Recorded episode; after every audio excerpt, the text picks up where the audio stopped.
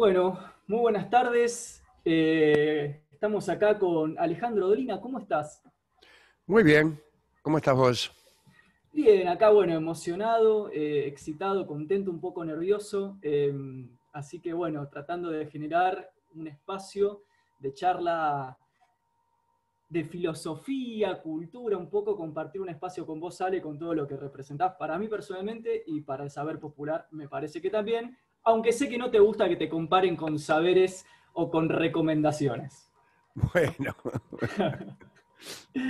bueno, Ale, em, tenía ganas de charlar un ratito con vos, eh, obviamente desde dos flancos que había pensado, en primera instancia un poco sobre tu, producción actual, tu, generación cultural en este momento. Quizás em, me gustaría como cerrar este espacio con eso para, para poder eh, llevar un poco de, luz acerca de tu trabajo contemporáneo. Una vez te escuché decir que hacer radio hacía cualquiera, pero no cualquiera escribió un libro. Eh, es así, son, son, trabajos, sí, sí, son trabajos de distinta complejidad. El, libro implica para mí eh, un escalón superior de la exigencia, de la exigencia del lector y de la exigencia del propio escritor, el propio artista, que siente que está eh, pisando un terreno de complejidades.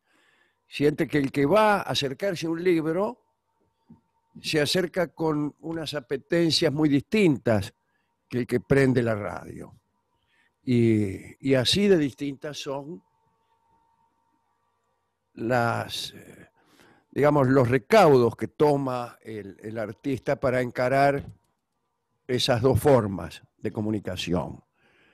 Eh, de manera que sí, es mucho más difícil escribir un libro, sin hablar de la extensión, etcétera, etcétera, ¿no? Eh, que eh, ponerse a hacer radio, que por otra parte es cada día más fácil, siendo que la estilística de la radio va cambiando hacia la imitación de una charla de pizzería. Y eh, entonaciones, formas de pensamiento, eh, presentaciones artísticas que antes hubieran parecido insuficientes, hoy son aceptadas con toda facilidad. Entiendo. Tengo una pregunta, Ale, en este sentido. ¿Vos crees que, por ejemplo, la diversificación de las redes sociales, las plataformas que hoy priman, de alguna forma, entre comillas, ¿no? desmitificó, le, quitó cierto cáliz de misterio a lo que la radio durante tanto tiempo tuvo? Eh, no lo sé, no sé si fueron las radios, las este, redes sociales. Eh, bueno, no sé, eso de desmitificar, eh, creo que yo nunca sentí ninguna clase de atracción mítica por, por los locutores de radio, de manera que en mi caso no sucedió, por lo menos. Este, lo que hay es una mayor densidad de comunicaciones y de mensajes que, que por ahí producen un guiso un poco difícil de desentrañar. Eh, yo soy amigo de las redes porque han facilitado el camino de ciertos datos, eh, datos que antes costaba semanas y semanas de tránsito por, por libros que uno ni siquiera sabía bien cuáles eran, eh, ahora se resuelven en 10 segundos, si uno tiene suerte, ¿no? Eh, puede ser que uno vaya a buscar un filósofo y se encuentre con un hotel. Este, eso sucede muy seguido, pero, pero en ese sentido las redes han hecho un gran, eh, un gran bien al tipo que está investigando, indagando. Pero el tiempo que vivimos facilita mucho las cosas, todas las buenas como la indagación eh, este, antropológica, las malas como el envilecimiento o el, delito. Es decir, eh, hay, gran cantidad de malevolencia en las redes, es más fácil también. Es más fácil aterrorizar, acosar, abusar. Es más fácil. Tal alcance lo podemos hacer con un aparatito. Totalmente. Totalmente. Sabes que esto que me estás comentando, Ale, me abre dos preguntas que justo las tenía craneadas un poco. Eh, paradójicamente. La primera es en esto que vos estás reivindicando en la escritura y un poco charlando sobre el estado del arte o el estatus actual del arte, en este contexto de, donde parecería ser que el personaje crítico o el ser crítico o la conciencia filosófica crítica es ahora algo mayoritario, normal, es lo que corresponde, ¿pensás que el arte puede seguir siendo crítico? Yo creo que sí. Yo creo que siempre es crítico. Incluso no es necesario tener la intención de ser crítico para que el arte sea crítico. Y hasta diría que es preferible que la intención crítica aparezca incluso a espaldas del propio autor. No solo como si el autor no se lo propusiera, sino aún cuando el autor no se lo proponga. Se ha dicho muchas veces que cuando el mensaje artístico es perturbado por un mensaje social o político muy fuerte o muy entusiasta, eh, se produce alguna clase de inconveniente. Se menoscaba quizá el misterio artístico haciéndolo demasiado evidente y en muchas ocasiones se menoscaba el mensaje político oscureciéndolo a través de metáforas. Yo prefiero el artista que tiene sus opiniones, diría que el poeta siempre tiene una opinión, más que opinión, es, eh, todo poeta formula un juicio acerca de la condición humana siendo esta trágica. En ese sentido, me gusta advertir el mensaje crítico. Eh, de, otro, de otro modo, del modo que uno se imagina, es decir, poniendo en boca de los personajes sentencias socialistas, eh, bueno, por ahí no sé si me gusta tanto. Eso me encanta. ¿Sabes en qué me quedé pensando? En, hay, hay un texto eh, que se llama Teoría Estética, de un gran pensador que lo has mencionado, que se llama Adorno. Sí, claro. Y, Teodoro W. Adorno. Bueno. Pensaba en eso mientras hablabas. Sí, claro, claro. Sí, él dice este, cosas que me deben haber quedado a mí también pegadas, lo cual celebro desde luego. Con respecto a, mm, a, esto que mencionabas pretérитamente de, bueno, hoy cualquiera con un aparato, con un dispositivo en las redes se facilitan ciertas injurias, ciertos tratos quizás indeseables. Pienso un poco, y sin recaer en puntualidades, sino más bien en general, ¿pensás que hay una cierta distorsión con respecto a lo que se entiende por libertad de expresión dentro de la democracia? ¿Crees que hay algunas modulaciones que son necesarias o no? ¿Cómo lo pensás? Eh, vamos a ver si, puedo ceñirme al alcance de la pregunta, que podría, podría extenderse a lo mejor demasiado. En general, este, yo empiezo a responder las preguntas en un sentido tan amplio que cuando termino resulta que no he respondido o he respondido a preguntas incluso de otras personas que ni siquiera están presentes. Pero eh, la palabra libertad está hoy dando vueltas en distintos foros, ¿no? Primero me gustaría decir algo que hace poco me dijo un amigo, citando al vicepresidente de Bolivia, que parece que dijo así nomás, en una conversación, Mire, primero está la democracia y después la libertad. Y aquí tenemos que pensar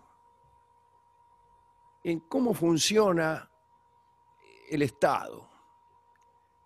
¿Cuál es esa concepción eh, original del Estado? ¿Qué es lo que hace que los hombres se organicen en estados? Y hay varias respuestas. Pero básicamente podríamos decir que es el miedo, el miedo a la violencia, el miedo a la insujeción, el miedo a que, este, bueno, eh, por ahí eh, falte alimento, en fin, una serie de cosas elementales. Y se ha hablado mucho del contrato social, eh, es decir, de, de un acuerdo que es implícito al Estado, en donde uno resigna algunas prerrogativas individuales para obtener más, mayor seguridad en su vida. Y esto es elemental. Uno no puede hacer lo que quiera. Y además la libertad no es exactamente eso. Casi para aprender a jugar a algo, lo primero que hay que preguntar es qué está prohibido. Hmm. Y una vez que uno se hace con esa respuesta, entonces puede aprender a jugar sin que le enseñen. Y en los estados es inevitable que algo se prohíba. Vamos, qué sé yo, el incesto, eh, la violación de la propiedad, no sé, no, no siempre son las mismas cosas.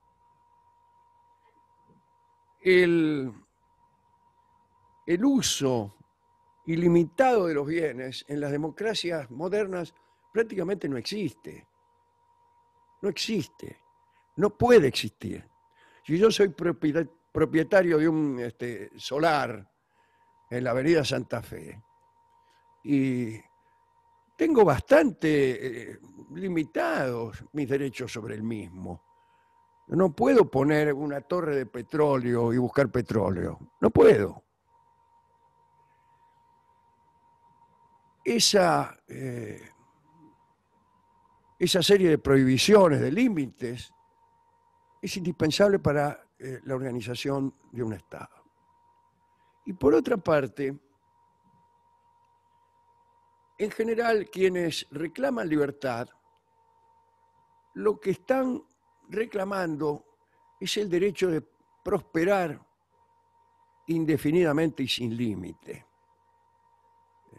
no, no, no, es, no es tan frecuente ver a las personas desposeídas, a los miserables de este tiempo, a las personas que padecen no pobreza, sino miseria, reclamar libertad. Hmm. Hay eh, otras necesidades no satisfechas.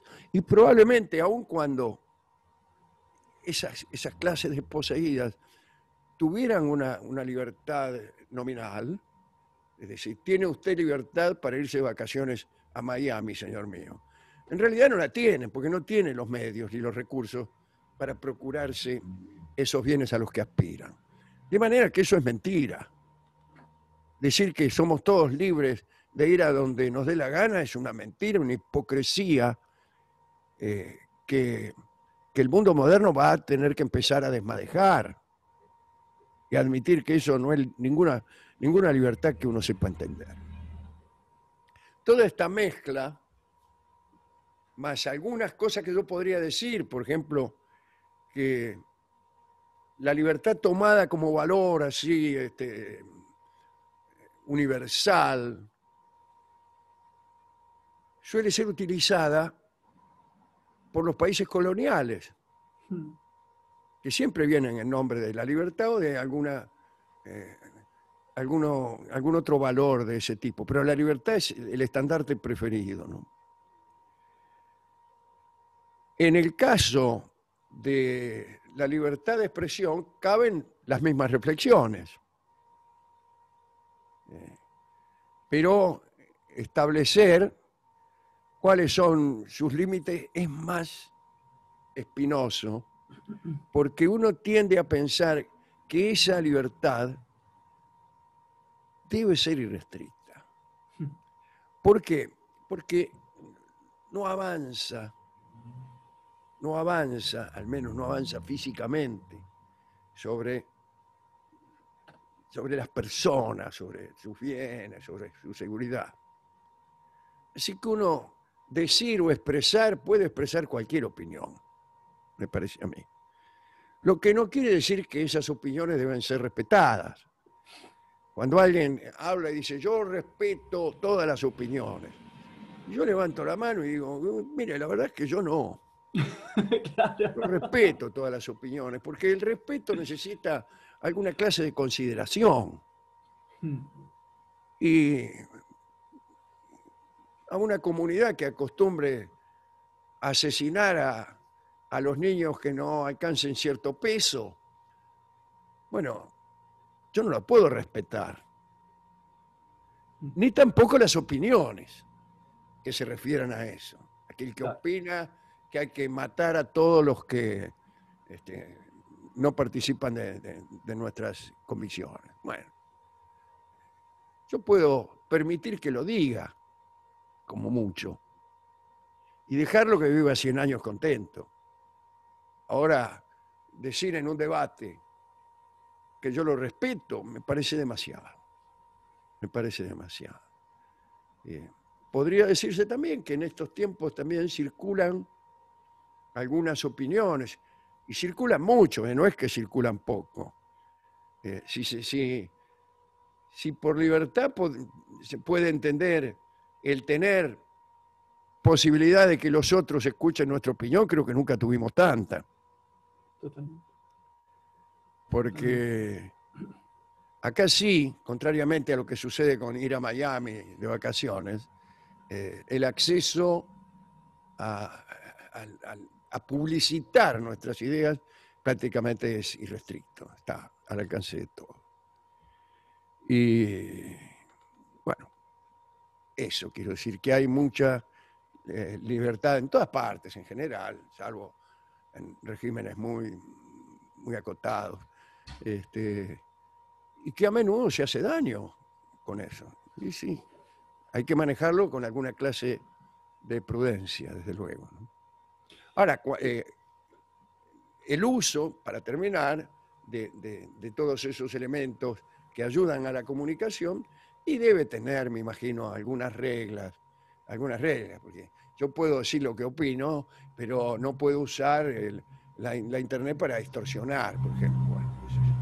Ahí ya entramos en otras categorías sobre las cuales Totalmente. no sé Eh, si vale la pena extenderse. Perdóname, Ale, me haces pensar en una pregunta eh, mientras te escuchaba, ¿no? En, en este sentido, esta diatriba moderna entre, bueno, como pensaban los, los filósofos políticos modernos, ¿no? Si somos buenos, si somos malos, si lo que nos corrompe es la sociedad o no, esta cosa del hombre que es bueno o malo por naturaleza, entre comillas. Eh, en esta línea, ¿no? La que estamos charlando, de, donde quizás se, se presupone la idea de que, bueno, sostener la democracia y la convivencia presupone ciertos eh, no respetos de algunos pensamientos, entre comillas. Eh, ¿Te consideras todavía un, un romántico político? ¿Crees que la política es una cosa, una manifestación espontánea, necesaria históricamente de las personas? ¿O hoy quizás tenés una visión más pesimista donde, bueno, el Estado tiene que aparecer para controlar pasiones viles, el ser humano está perdido? ¿Qué visión antropológica en ese sentido literario tendrías, ¿no? de, la, de la convivencia? Sí, claro, claro. Ahí, eh, ahí está Hobbes y ahí está Rousseau, y creo que ya han sido de algún modo mencionados, porque el contrato social es la idea de Rousseau, y, Hobbes procedió por ahí por miedo.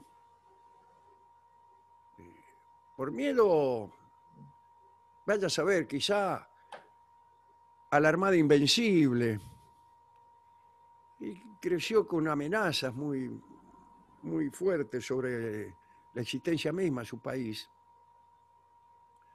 Y entonces allí, eh, estando los males tan cerca, eh, uno tiende a pensar que el Estado debe intervenir para derrotar a los malvados.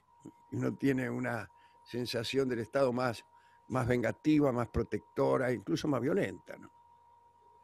Eh, Yo no, no, no tomo partido en esa. Me parece que son facetas de un mismo diamante.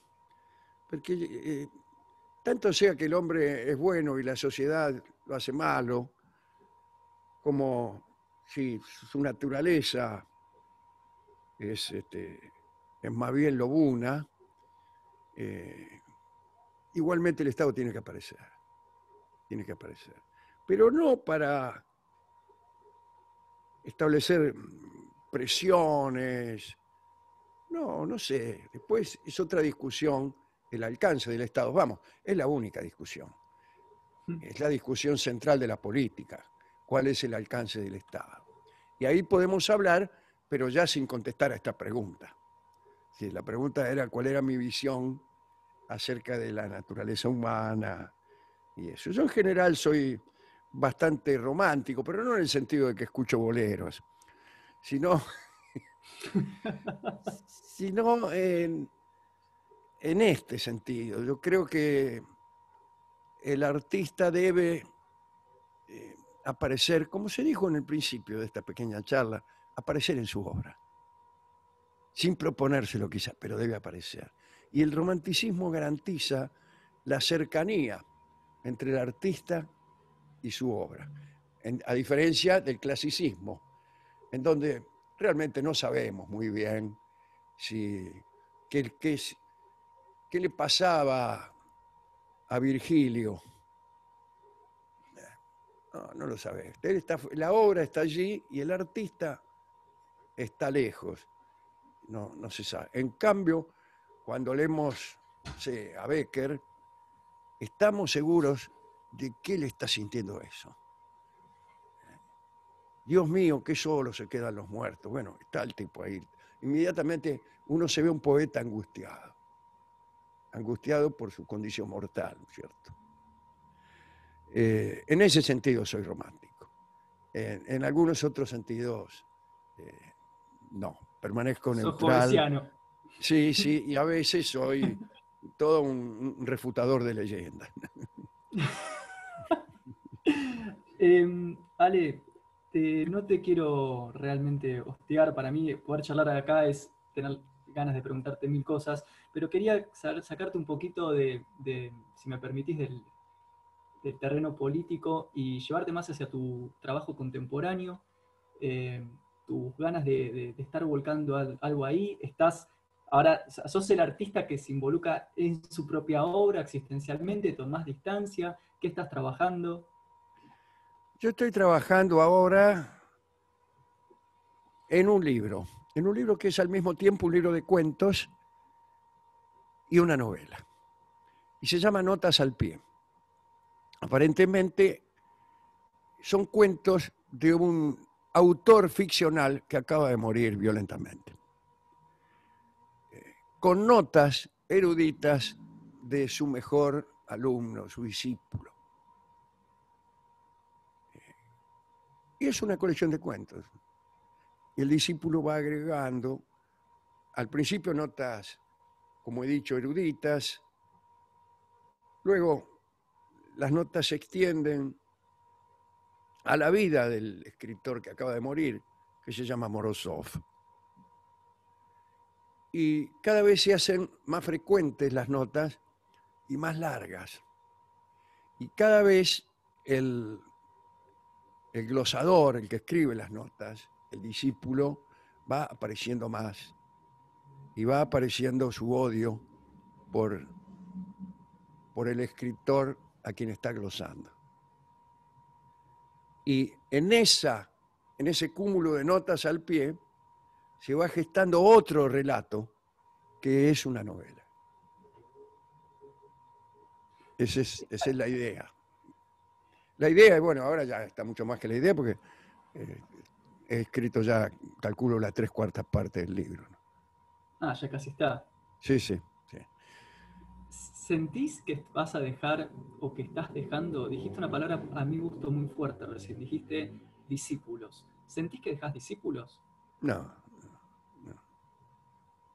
No, yo no, no tengo una, una vocación didáctica, ni tampoco creo que mi modesta obra sea tan este, fuerte como para impresionar a, mentes eh, complejas. Eso es que hay que discutirlo.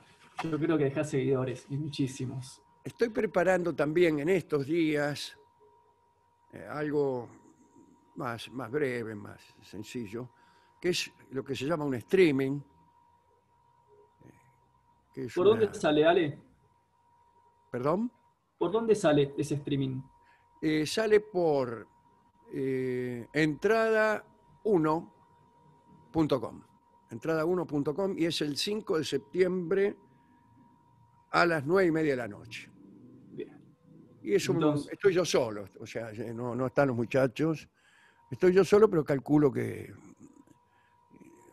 eh, este, invitados fantasmagóricos debe haber bastantes.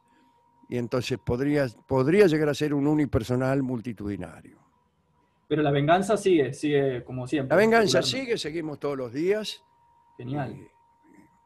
tal cual, tal cual lo estamos haciendo ahora en cuarentena, que es sin público, ¿no? Lo que eh, de algún modo modifica las leyes de comunicación establecidas por la historia del programa. ¿no? Sí, sí, totalmente. Entonces tenemos un libro en marcha para cerrar, tenemos La venganza que sigue y ahora el 5 de septiembre este streaming que eh, vas a estar vos con, es un unipersonal, un- una... Voy a ¿Cómo lo estar yo, sí, con mis, mis, eh, modestas personalidades de, de Hyde y de, y de Jekyll. Así que por ahí diré cosas graciosas, o recitaré algún poema, o cantaré algún tango, me acordaré de algún cuento, eh, etcétera.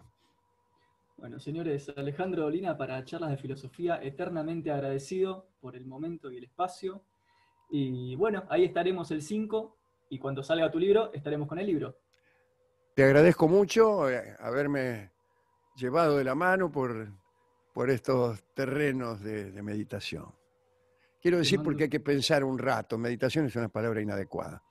Pero por, est- por estos terrenos de, de pensamiento, ¿no? Muchas veces en, en los medios no, no es tan frecuente ¿no? que, que a uno le pregunte cómo se lleva con el finado Hobbes. Ale, te mando un abrazo enorme y te agradezco infinitamente. Bueno, muchas gracias. Bueno.